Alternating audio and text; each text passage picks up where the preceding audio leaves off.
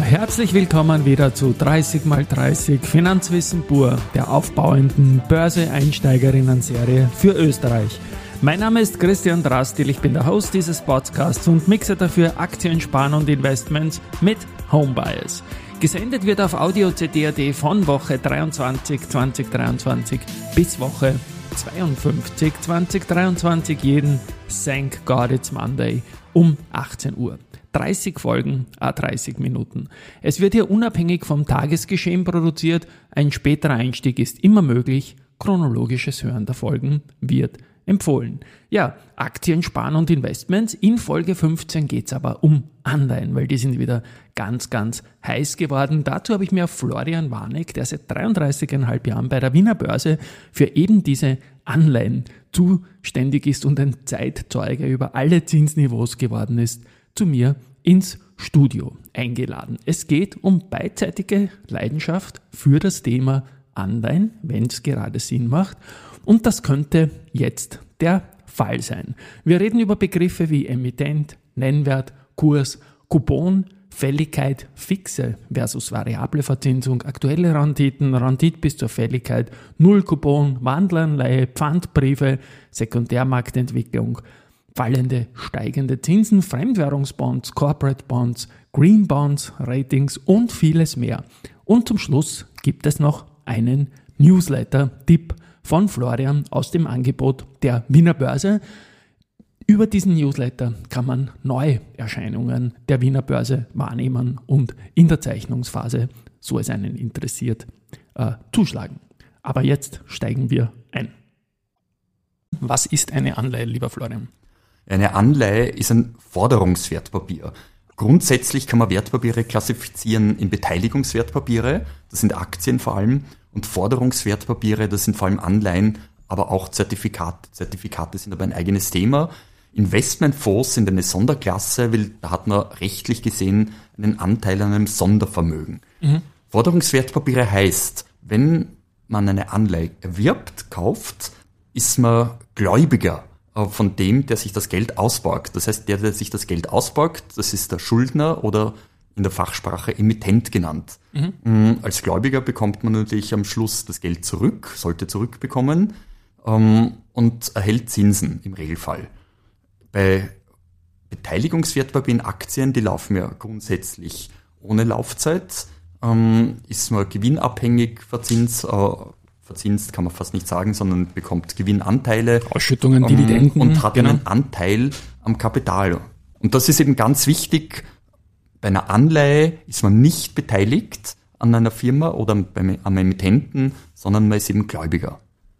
Das heißt, aus der Sicht von Anleihenemittenten ist das eine Art Kredit, kann man sagen. Ne? So ist es. Es ist ein ja. Darlehen ja. Äh, für den Emittenten. Genau.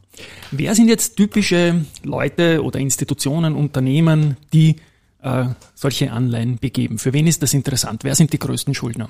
Also im Prinzip kann rechtlich gesehen jeder eine Anleihe begeben. Ich auch? Äh, ja. Echt? Wir haben sogar mal nachgedacht, oder es gab sogar mal den Plan äh, von Individualanleihen, ist wow. aber nicht umgesetzt worden, nämlich von Sportlern, die sich in, zum Beispiel in die Formel 1 einkaufen wollen und ergebnisabhängig, äh, einkommensteuerabhängig verzinst.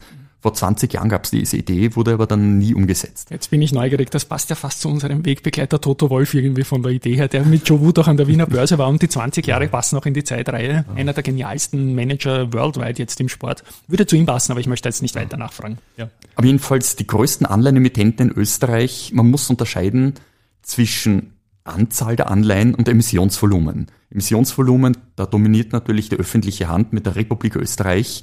Die Republik Österreich muss ja ihr Budgetdefizit irgendwie finanzieren. Das tut sie primär über die sogenannten Bundesanleihen. Das sind äh, allgemein, sagt man, wenn eine Anleihe von einem Staat begeben wird, Staatsanleihen. Die Staatsanleihen der Republik Österreich heißen eben Bundesanleihen. Äh, völlig dominant vom Emissionsvolumen her. Von der Anzahl her sind die Bankanleihen dominant und an dritter Stelle kommen dann die sogenannten Corporate Bonds, das sind Unternehmensanleihen vom Nicht-Finanzsektor. Zum Beispiel von einer Wienerberger, Föstalpine und vielen anderen auch. Aber ja. Sowohl von den großen börsennotierten, mhm. aber auch von kleineren, nicht börsennotierten Firmen. Auch große österreichische Arbeitgeber wie die Novomatic sind nicht mit Aktien an der Börse, aber mit Anleihen zum Beispiel. Ja. Äh, genau, also eine Anleihe ist nicht an eine Rechtsform gebunden des Emittenten, das heißt auch GmbHs ähm, oder eben auch Personengesellschaften können Anleihen emittieren ähm, und einfacher zu emittieren als eine Aktie. Ja. ja, na wunderbar. Anders als eine Aktie und ich danke dir, dass du von dir aus den Vergleich mit der Aktie, über die ich ja am meisten spreche in meiner täglichen Arbeit, gebracht hast, äh, gibt es da eine nominale. Stückelung, nominale, auch da ein paar Worte, warum es das gibt und was so die typischen Stückelungen sind, lieber Florian. Ähm, eine Anleihe ist immer gestückelt ja, und ein Stück hat immer einen sogenannten Nennwert. Und der Nennwert ähm, ist meistens bei Anleihen, die ins Privatpublikum verkauft werden, 1000 Euro heutzutage mhm. oder 500 Euro. Ist natürlich frei wählbar vom Emittenten. Ähm, übrigens ganz kurze Zwischenbemerkung. Ein Emittent äh, kann die Anleihebedingungen frei gestalten. Das ist Vertragsfreiheit. Im Gegensatz zu Aktien. Aktien unterliegen dem Aktiengesetz können nicht frei ausgestaltet werden. Anleihen sind frei ausgestaltbar vom Emittenten. Das heißt, die Laufzeit, die Verzinsung, die Stückelung ist frei ausgestaltbar. Es gibt natürlich auch größere Stückelungen, sehr viel mit 100.000 Euro. Das ist natürlich dann für sogenannte institutionelle Investoren wie Versicherungen, Pensionskassen, Investmentfonds. Ähm, warum werden solche Anleihen mit hoher Stückelung begeben? Die sind nämlich befreit, ich nehme jetzt etwas vorweg, von der Prospektpflicht. Mhm. Äh, einfacher zu emittieren vom Emittenten. Jedenfalls eine Anleihe hat Stückelung mit einem Nennwert sagen wir, von 1000 Euro. Das, die Summe aller Stückelungen ist das Gesamtnominale einer Anleihe. Das Gesamtnominale, das ist das Emissionsvolumen. Äh, da gibt es auch keine Grenzen. Wir haben Anleihen von 100.000 Euro war die kleinste Anleihe, die wir je hatten. Und die größten Anleihen kommen vom Bund, weil der auch immer wieder aufstockt. So ist es, genau. genau also, also über 10 Milliarden Euro sind die Bundesanleihen. Das ist auch international schon eine Size, glaube ich, ne? die 10 Milliarden. Sind international eine schöne Size. Ja. Ich lasse jetzt ein ähm, wichtiges Wort fallen, Benchmark-Emission, mhm, genau. dass man sagt, Benchmark-Emissionen sind liquide Anleihen, die auch rege gehandelt werden. Das beginnt ab 500 Millionen Euro, sagt man Markt. Das heißt, ein Volumen von 10 Milliarden Euro ist super liquide am Sekundärmarkt. Das sind eben die Anleihen der Republik Österreich. Das Geschäft ist internationaler geworden. Ja. Wir haben früher gesehen in der Schilling-Phase von internationalen Emittenten reine Schilling-Anleihen, die nur in Österreich platziert wurden, weil der Schilling halt nur in Österreich war. Heute werden Inter Emissionen, große Emissionen breit gestreut in vielen Ländern verkauft. Das ist schon ein großer Vorteil des Euro. Du hast erwähnt, dass ich als Emittentin, Emittent mir da ziemlich viel frei aussuchen kann, unter anderem die Stückelung. Wenn ich jetzt 1000 Euro Stückelung mache, ist es ganz klar, ich richte mich auch an Privatanleger mit diesem Angebot. Und da möchte ich jetzt wieder weitergehen bei den Basics. Eine Anleihe kommt meistens zu Kurs 100 oder rundherum und wir sprechen von einer Prozentnotiz. Auch da bitte ein paar Worte dazu, was das heißt, Prozentnotiz. Der Nennwert, an dem sich die Verzinsung, der Ausgabekurs und der Rück Nahmekurs orientiert. Die Verzinsung ist ja im Prozent vom Nennwert. Wenn eine Verzinsung 4% ist, heißt das 4% vom Nennwert. Mhm. Ähm, der Ausgabekurs 100 heißt nicht 100 Euro, mhm. sondern 100% vom Nennwert. Äh, und der Ausgabekurs, wie der Christian schon gesagt hat, kann auch leicht drunter oder drüber liegen. Genau. Das heißt 99% Ausgabekurs heißt 99 wenn die Stückelung 1000 ist, von 1000 Euro, das wären mhm. eben 990 Euro dann ja. pro Stück. Die Rück, äh, der Rücknahmekurs ist meistens zum Nennwert, das heißt mit äh, wenn die Stückelung 1000 ist, mit 1000 Euro. Es gibt viele, viele Sonderformen, aber bleiben wir mal bei Tilgung zum Schluss zu 100, um das nicht zu so kompliziert zu machen. Und ich möchte jetzt auch dieses fiktive Beispiel bringen. Du hast 4% genannt, du kaufst eine Anleihe um zum Beispiel 10.000 Euro zu Kurs 100 in der Emission, bekommst jährlich 4%. Dann gibt's, muss man fairerweise sagen, die äh, Kapitalertragssteuer drauf. Die ist in welcher Höhe für Anleihen? 27,5 Prozent, mhm. genauso hoch wie für Dividenden, ähm, wo ja auch 27,5 Prozent abgezogen wird. Genau, die Tilgung erfolgt wieder zu 100. Zu 100. So, wenn ich jetzt hergehe und eine Anleihe die zum Beispiel begeben wurde, um es wieder einfach zu machen, am 1. Jänner. Ich kaufe sie jetzt am 31. August. Wie läuft das dann? Was zahle ich dann dafür, wenn die zum Beispiel 100 kostet? Ich möchte, weißt du, wo ich hin will? Stückzinsen. Du sprichst jetzt was an, Christian, was mich als 18-Jähriger, als ich meine erste Anleihe gekauft hat, zum Grübeln gebracht habe. Mhm. Da habe ich auf einmal viel mehr gezahlt als ähm, den Nennwert und haben gedacht, komisch sind das Provisionen an die Bank und das ist, das wissen glaube ich viele Leute nicht. Anleihen werden gehandelt exklusive Stückzinsen. Das heißt, wenn man zwischen zwei Zinsausschüttungen, man sagt auch Coupon-Terminen, eine Anleihe verkauft, hm, werden die Zinsen alle Quote abgerechnet. Das heißt, der Käufer zahlt dem Verkäufer die alle Quotenzinsen, in deinem Beispiel vom 1. Jänner bis für acht Monate, ähm, ja. für acht Monate. Und der Käufer zahlt ja diese Zinsen, dafür erhält er ja am 1. Jänner des Folgejahres vom Emittenten die vollen Zinsen für das ganze zurückliegende Jahr. Der Verkäufer erhält, und das ist ein voll faires System, die sogenannten Stückzinsen, das sind eben die Aliquotenzinsen vom 1. Jänner bis zu seinem Verkaufstag. Ja, war mir wichtig, das zu erwähnen. Und das zweite, wichtig gerade jetzt aktuell, wieder diese fiktive Anleihe 10 Jahre 4 Prozent. Und jetzt verändert sich das Zinsniveau. Ja, angenommen, wir kaufen jetzt beide diese Anleihe oder, oder einer von uns kauft diese Anleihe 4% auf 10 Jahre und das Zinsniveau geht dann runter auf 0% wieder, wie wir es gesehen haben vor kurzer Zeit. Das wird bei den Anleihen nicht so sein, sagen wir mal auf 1%. Was passiert dann mit dem Kurs der Anleihe, die wir zu 4% gekauft haben? Kurse von alten Anleihen steigen, wenn das Zinsniveau am Markt fällt. Genau. Äh, warum? Wenn, jetzt, wenn man jetzt für neue Anleihen nur 1% Zinsen bekommt, ja, wer würde dann eine vierprozentige auch um 100 Prozent verkaufen? Äh, da wäre dumm. Deshalb steigen die Kurse von vierprozentigen so, dass die Rendite dann ungefähr entspricht einer einprozentigen Anleihe mit dieser Laufzeit. Und je nach Laufzeit kann das dann durchaus auch auf über 110, 115 und so weiter gehen. Das haben wir alles gesehen in den letzten Jahren. Andere Extrembeispiel, die Zinsen steigen von 4% auf 8%. Was heißt das für unsere 4% Anleihe? Genau, dann sinkt der Kurs unter den Nennwert. Da möchte ich auch alle potenziellen Anlegerinnen und Anleger beruhigen. Äh, ein zwischendurch, ein zwischenzeitliches Sinken des Kurses unter den Nennwert braucht man sich keine Sorgen zu machen, wenn man die Anleihe bis zum Laufzeitende halten will, weil sie wieder zum Nennwert zu 100% getilgt. Keine Sorge, wenn der Kurs zwischendurch sinkt aufgrund des Zinsniveaus. Die Kurse können natürlich auch auf, aus anderen Gründen sinken, aber da sprechen wir dann ja. später drüber. Ja, nehmen wir den Punkt ja. durchaus gleich jetzt. Also ja. es kann sich natürlich was beim Schuldner verändern. Nehme ich an, dass du darauf mal anspielst. Genau. Ne? Wenn es da negative Nachrichten gibt, punkto Zahlungsfähigkeit, vielleicht auch zur Tilgung hin, dann kann das natürlich schon der Fall sein, dass die Anleihe das einmal ein bisschen vorwegnimmt im Kurs. Ne? Anleihenkurse schwanken auch, nicht so sehr wie Aktien im Regelfall. Die wirtschaftliche Situation eines Emittenten sich drastisch verschlechtert und vielleicht sogar ein Zahlungsausfall droht, dann kann der Kurs einer, eines schlecht dastehenden Emittenten schon um viele Prozentpunkte sinken. Wir haben leider in der Vergangenheit äh, auch Ausfälle erlebt, aber ich muss sagen, in meinen 33,5 Jahren, die tausenden Anleihen, die ich gesehen habe, es gab nicht viele Ausfälle. Die, die bekanntesten waren Alpine, Alpine ne? Bau ja. und die nicht Wien, Föstalpine, bitte, oh, ja, Alpine, ja. und die Wien Wert vor ein paar Jahren genau. eigentlich 99, irgendwas Prozent der Schuldner zahlt ihre Anleihe auch zurück. Ja. Natürlich ist auch bei einer Anleihe, gerade bei einer Anleihe, weil er diese Prozentnotiz auch Vergleichbarkeiten bei gleicher Laufzeit ermöglicht, ist es ja so, dass du sagst, jetzt schaue ich mir an, welche zehnjährigen Anleihen gibt es gerade bei meiner Bank oder im Internet schaue ich, recherchiere ich bei meinem Broker und da sehe ich die eine Anleihe, die liefert mir 4% Schuldner Republik Österreich und dann gibt es ein Unternehmen, das zahlt 5% und eins, das zahlt 7%. Was drückt dieser Unterschied in den Coupons, in den, in den Verzinsungen aus?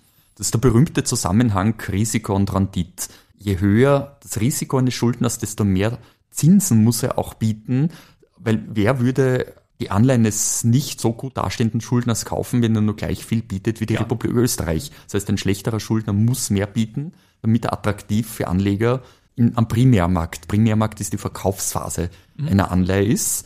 Deshalb gibt es unterschiedliche Zinsen für unterschiedliche Ratings. Rating ist grob gesagt die wirtschaftliche, die Einstufung eines Unternehmens durch eine externe Ratingagentur hinsichtlich der Schuldentilgungsfähigkeit.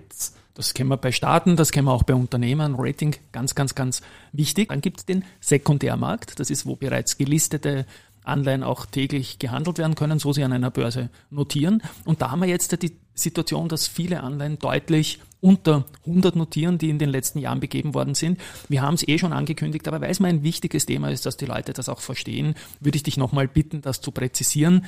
Was es heißt dann letztendlich für einen Käufer einer Anleihe, wenn er am Sekundärmarkt jetzt eine Anleihe, zum Beispiel der Republik Österreich, um 85 kauft. Wie schon vorher erwähnt, die Zinsen sind gestiegen. äh, weil die Notenbanken die recht hohe Inflation mit hohen Zinsen versuchen einzudämmen. Dieses erhöhte Zinsniveau hat dazu geführt, dass die Zinsen von alten Anleihen sinken. Je länger die Lauf Restlaufzeit einer die Kurse Anleihe. sinken, muss ich, muss ich präzisieren, nicht danke, die Zinsen, die ja, Kurse. Die, Ja. Danke. Je länger die Restlaufzeit einer Anleihe, desto stärker sinkt der Kurs. Und so bekommt man eben heute für zehnjährige Anleihen, die noch, noch zehn Jahre laufen am Sekundärmarkt, von, mit niedriger Verzinsung recht günstige Kurse. Man hat dann zwar niedrige Zinsen, aber man macht ja, wenn man sie bis zum Schluss behält, einen Kursgewinn zusätzlich. Wenn man heute eine Anleihe um 85 Prozent vom Nennwert kauft, das heißt eben, man zahlt für ein 1000 Euro Stück 850 Euro und in zehn Jahren bekommt man 1000 Euro Retour. Auf die äh, zehn Jahre ist das ähm, über ein Prozent Kursgewinn noch dazu Genau. pro Jahr. Und letztendlich sind wir alle Mathematiker und die Preise von Anleihen kommen auch nicht zufällig, sondern geringerer Coupon heißt tieferer Kurs und je nach Laufzeit ist dann wieder ein faires Gesamtangebot. Dann haben wir noch so einen Punkt. Es sind in den vergangenen Jahren sehr, sehr viele Green Bonds von Unternehmen, aber auch von Österreich, vom Staat begeben worden. Da ein paar Worte, was ein Green Bond genau ist und wie da die Ausstattung aussieht. Die Überkategorisierung heißt ESG. ESG steht für Environmental Social Governance. Dazu gehören Green Bonds, Social Bonds ähm, und Sustainability Linked Bonds. Mit Green Bonds soll der, äh, sollen Investitionen getätigt werden, den Klimaschutz fördern. Das wird auch jetzt von der EU stark erkannt. Green Bonds ähm, werden künftig sogar gefördert werden, wahrscheinlich, man weiß noch nicht wie. Bei Green Bonds äh, kann man als Investor etwas Gutes für die Umwelt tun, weil es ist sichergestellt, dass der Emissionserlös für grüne Zwecke verwendet wird. Vertrauen ist gut, Kontrolle ist besser. Deshalb wird bei Green Bonds äh, Folgendes verlangt. Eine sogenannte Second Party Opinion von einer unabhängigen Agentur, die die Einhaltung des Emissionserlöses für grüne Zwecke überwacht und bestätigt. Zweitens, jeder Emittent, der einen Green Bond begibt, muss ein äh, Green Bond Framework äh, verfassen, wie alle seine Strategien aussehen in Bezug der grünen Anleihe. Ja, wir haben an der Wiener Börse mittlerweile über 100, werden begeben einerseits von Banken, die damit Kredite vergeben, mit denen äh, Umweltinvestitionen getätigt werden, zum Beispiel Wärmedämmungen von Häusern finanziert werden. Andererseits direkt von Emittenten begeben, die UBM, das ist ein österreichischer Immo- Immobilienentwickler, der börsennotiert ist, hat Anfang Juli einen Green Bond begeben.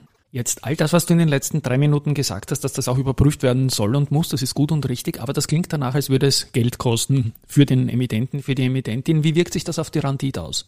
Bleiben die Anleihen kompetitiv? Ja, also sonst würden sie ja nicht gekauft werden. Ja, sie können Aber- auch aus, aus dem Motiv, etwas für die Gesellschaft zu tun, gekauft werden. Also ich glaube, die Renditeunterschiede sind marginal. Spannend, lieber Florian, und danke dafür. Jetzt haben wir das I erledigt. Ich interessiere mich jetzt auch noch für das S, weil ich glaube, dass das G weniger Bedeutung hat. Also S steht für Social Bonds. Genau. Äh, da werden, wieder, werden die Anleiherlöse in soziale Projekte investiert, wie zum Beispiel geförderten Wohnbau. Tolle Projekte und äh, wir hoffen und sind sicher, dass da viel mehr kommen wird in der Zukunft. Und ich glaube, die Anleihen sind ein besseres Beispiel noch als die Aktien, sage ich jetzt mal, ja, ohne dir jetzt irgendwas in den Mund zu legen, um irgendwie Investmentziele wirklich zielgerichtet zu adressieren, auch letztendlich. Da gibt es eine klare Widmung für den äh, Emissionserlös von solchen Anleihen, sei es jetzt der ähm, Environmental oder auch Social. Dann komme ich zu einem großen Thema, variabel verzinste Anleihen. Man kann sich's vorstellen, was darunter gemeint ist, aber ich lasse den Experten antworten. Ja, so wie bei Krediten, wo es ja Fixzinskredite und variabel verzinste Kredite gibt, gibt es genauso auch Anleihen, die fix verzinst sind. Die heißen auch Straight Bonds Über oder die haben wir jetzt äh, gesprochen. Plain mit dem Vanilla ganzen- Bonds, genau, ja. wo eben die Höhe des Coupons, die Verzinsung über die gesamte Laufzeit gleich bleibt. Und dann gibt es variabel verzinste Anleihen. Da richtet sich der Zinssatz nach einer Benchmark, das äh, einer Messlatte, das ist meistens der Euribor. Die variabel verzinsten Anleihen haben den Vorteil, dass der Kurs immer, der Börsekurs immer um die 100 Prozent ist, weil ja der Zinssatz Mit äh, quasi mit dem Markt ne? mitgeht. Variabel verzinste Anleihen empfiehlt sich dann zu kaufen, wenn das allgemeine Zinsniveau tief ist, weil dann steigt man mit, einer, wenn die Zinsen raufgehen. Wenn das Zinsniveau hoch ist, ist es gescheit, wie jetzt, äh, wo wir wahrscheinlich, meine persönliche Meinung, bald den Plafond erreicht haben. Meine auch, slash um, Risikohinweis, ja. genau. Ja. Ähm, das uh, ist es gescheit, eine fixverzinste zu kaufen, weil bei einem variabelverzinsten würde man bei sinkendem Zinsniveau dann weniger bekommen in der Zukunft an Zinsen. Ja. Äh, war mir wichtig, dass wir den Punkt auch reinbringen. Wie groß ist die Bedeutung vom Volumen her jetzt so circa von variablen Anleihen gegen die Straits? Also vom Emissionsvolumen her viel geringer, weil die Republik Österreich begibt die Bundesanleihen nur mit fixer Verzinsung. Die meisten Bankanleihen und fast alle Unternehmensanleihen werden auch mit, Variab mit fixer Verzinsung begeben. Banken begeben als einzige variable verzinste Anleihen, die werden auch übrigens Floating Rate Notes mhm, oder genau. Floater genau. genannt aber vor allem auch für ihre Kunden, um ein Angebot auch im Nostro-Konto, im Eigenangebot zu haben, denke ich mal. Genau. Ich denke gar nicht, dass das so eine Treasury, so eine Verschuldungssache ist, sondern eher um ein kompetitives Angebot zu haben. Und um das jetzt abzurunden noch, ähm, möchte ich noch ein paar Spezialbegriffe bringen. Finanzminister Brunner hat ein Comeback der Bundesschätze angekündigt. Was sind Bundesschätze? Ja, da möchte ich gleich etwas klarstellen, ähm, ein potenzielles Missverständnis nämlich klarstellen. Super. Bundesschatz.at, ich war selber dort registriert und habe selber gekauft vor vielen Jahren. Ich auch. Ist äh, für Anleger kein Wertpapier. Das ist mehr wie Festgeld. Mhm. Äh, mit ein Monats, drei Monats, sechs Monats, zwölf Monats Laufzeit. Ähm, das ist kein Wertpapier, das an der Wiener Börse notiert. Da borgt man dem Bund direkt Geld. Nullcoupon-Anleihe. Nullcoupon-Anleihen zeichnen sich dadurch aus, dass sie keine laufende Verzinsung haben. Der Ausgabekurs von einer Nullcoupon-Anleihe ist weit unter pari. Das heißt, wenn 1000 Euro Stückelung zum Beispiel, zahlt man beispielsweise 800 Euro nur. Mhm. Das heißt, äh, und bekommt nach der Laufzeit, sagen wir fünf Jahren, 1000 Euro Retour. Äh, zwischenzeitlich bekommt man eben keine Verzinsung. Die Rendite ergibt sich aus dem Unterschied zwischen Ausgabekurs und Rückzahlungskurs. Das will man zum Beispiel auch dann machen, wenn man die Ausschüttungen nicht wieder veranlagen will, weil man entweder keine Zeit hat oder auch glaubt, dass man es dann nur schlechter kann als jetzt. Ja, und es empfiehlt sich nur in höhere, in Phasen mit höherem Zinsniveau eine Null-Coupon-Anleihe zu kaufen, wobei es in der Realität, es gibt kaum Null-Coupon-Anleihen am Markt hat es jetzt lange nicht mehr. Früher war das ein Klassiker irgendwie und die Zertifikateindustrie, die ja letztendlich auch Anleihen begibt, Schuldverschreibungen, haben die immer wieder eingesetzt, um dann spekulative Dinge in der Spitze zu machen, um eine schön, ein genau. schönes strukturiertes Produkt darzustellen. Wandelanleihen. Wandelanleihen sind eine Sonderform der Anleihen, begeben von meistens äh, Unternehmen, die nicht dem Finanzsektor zugehören. Da hat der äh, Investor das Wahlrecht, die Anleihe in Aktien zu tauschen entweder, und da muss man sich die, jeweils die Anleihbedingungen anschauen, gibt es eine Wandelfrist, ähm, die länger läuft während der Laufzeit der Anleihe oder gewisse Wandlungstermine. Ähm, muss man sich einfach die Anleihbedingungen anschauen. Jedenfalls ist das ein Recht, aber keine Pflicht, eine Wandelanleihe zu tauschen. Ist ein super Instrument, steigt nämlich die zugrunde liegende Aktie, dann ähm, ist es geschickt, die Wandelanleihe zu tauschen gegen die Aktie fällt die Aktie, wird man die Anleihe behalten und mit dem Nennwert zurückzahlen lassen. Wie wichtig sind Pfandbriefe heutzutage und wo ist die Unterscheidung letztendlich zu Anleihen hin? Ja, kurz erklärt, was Pfandbriefe sind. Äh, Pfandbriefe gehören natürlich genauso zur, Schuld, zur Kategorie Schuldverschreibungen und sind besonders besichert. Ähm, es gibt ein eigenes Pfandbriefgesetz, also da gibt es einen sogenannten Deckungsstock bei Pfandbriefen, das ist ein Sondervermögen, das ähm, wirklich nur zur Sicherstellung der Pfandbriefe äh, beiseite gelegt ist bei Emittenten. Pfandbriefemittenten sind österreichische Banken und verkaufen die Pfandbriefe heute international. Ein Argument, sie zu kaufen von einem Investor, ist die besondere Sicherheit. Deshalb ist natürlich die Rendite auch etwas geringer als bei sogenannten Senior-Anleihen. Kurz erklärt, Senior, das Bitte, ist der Status, ähm, wenn es weder besichert ist, aber auch nicht nachrangig ist, eine Anleihe. Das heißt, man hat die normale Gläubigerstellung. Und unter Senior kommt noch die Stellung nachrangig. Wenn man eine nachrangige Anleihe kauft, das sagt schon das Wort so schön aus, ist man vom Rang im Insolvenzfall nach den Besicherten und nach den Senioranleihen von der Rückzahlung her. Aber vor den Eigenkapitalgebern. Der Vollständigkeit halber muss man sagen, das hat früher größere Bedeutung gehabt als jetzt, meiner Meinung nach, dass man natürlich Anleihen auch in Fremdwährung kaufen kann. US-Dollar, früher, wir haben es gesagt, war das 10, 12, 13 Prozent Verzinsung. Welche Bedeutung haben Fremdwährungsanleihen heutzutage noch in Österreich? Also für Private glaube ich weniger. Richtig, ja. Interessant sind eher die Weichwährungsanleihen mit hoher Verzinsung, türkische Lira, südafrikanischer Rand, äh, verlocken, glaube ich, immer wieder Leute, die hohen Verzinsungen von 13, 14 Prozent. Allerdings bitte immer darauf achten, bei Fremdwährungsanleihen hat man noch dazu das Fremdwährungsrisiko, nicht nur das Emittentenrisiko und das Kursrisiko aufgrund des Zinsniveaus, sondern auch noch ein Fremdwährungsrisiko. Und türkische Lira, man hat es in den letzten zwei Jahren gesehen, wie stark sie gesunken ist. Da hat einmal ein Fondsmanager gesagt, türkische Lira statt türkische Lira. ja. Und natürlich wird es auch etwas höhere Spesen geben, muss man auch noch beachten. Lieber Florian, abschließend möchte ich noch ähm, darauf zurückkommen, wir machen das jetzt nicht ohne Grund genau jetzt, weil Anleihen waren eigentlich für einen Privatanleger, muss man sagen, relativ uninteressant in den vergangenen Jahren. Jetzt sind wir beide, slash Risikohinweis, der Meinung, ähm, dass das wieder durchaus ein Thema in der Geldanlage ist. Wie kann ich jetzt eine Anleihe kaufen? Ein paar Worte auch dazu wie das funktioniert. Also eine Anleihe kann man sowohl am Primärmarkt kaufen, das heißt in der Emissionsphase, als auch am Sekundärmarkt. Übrigens, die Wiener Börse bietet für Unternehmensanleihen die neu auf den Markt kommen, einen eigenen Newsletter, damit äh, da kann man sich auch registrieren und bekommt ihn zugeschickt, wenn es eine, wenn es eine neue Unternehmensanleihe gibt, weil die Zeichnungsphasen sind oft recht kurz und die kann man leicht versäumen. Mhm. Das heißt, das kann ich auch als Privatanleger. Ja, als Privatanleger. Das werden wir verlinken in den Shownotes dann natürlich zu dieser Folge unbedingt. Und, und da machen wir auf neue Missionen von Unternehmensanleihen aufmerksam. Ja. Man geht äh, zur Bank oder man macht über einen Online-Broker eine Zeichnung, Eigentlich, eine normale ja. Zeichnung, oder wenn man es am Sekundärmarkt kauft, gibt man einen Auftrag. Wichtig ist immer mit einem Limit. Mhm. Ähm, Anleihen, vor allem marktengere Anleihen, wo es nicht so viele Emissionsvolumen gibt, die werden nicht so oft gehandelt. Anleihen sind ja für viele Investoren, vor allem für private Buy-and-Hold-Papiere. Ja. Das heißt, die kaufen das um einfach die Zinsen, die höheren zu kassieren und am Schluss sich zurückzahlen zu lassen. Das heißt, nicht enttäuscht sein, wenn man die Anleihe nicht gleich am nächsten Tag bekommt, sondern äh, vielleicht erst nach ein, zwei Wochen, vor allem bei, wie gesagt, bei marktengeren Anleihen. Und ein Limit ist auch wichtig, äh, damit man sich absichert gegen Kursausreißer. Mhm. Am Ende der Laufzeit geht dann alles vollautomatisch. Die Anleihe wird getilgt. Ich kriege mein Geld ähm, aufs Konto für mich war es wichtig hinzuweisen, dass das über das ganz normale Konto geht, dass man Ausnahmen gibt, immer Bundesschätze und so hast du erwähnt, geht nicht über die, die Börse. Der österreichische Markt ist anzahlmäßig relativ stabil von den Listings mit ähm, 700, 800 bis 1000 Anleihen jährlich, die aus, von österreichischen Emittenten neu zur Wiener Börse kommen.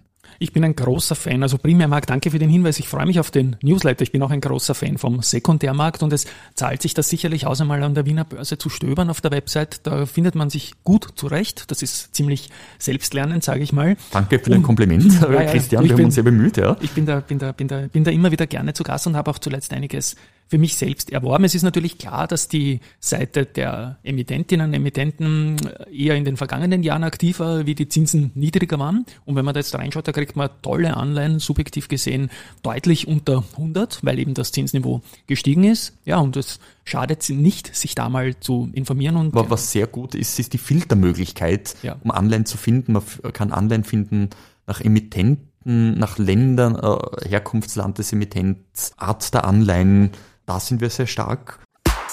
Mit diesen Worten verabschiede ich mich von der Anleihenfolge. Ich glaube, es war ein dichtes Programm, aber man hat viel mitnehmen können zu diesem Thema, das jetzt halt plötzlich wieder im Trend liegt und das ist im Sinne einer gesamthaften Veranlagung einfach eine gute Sache.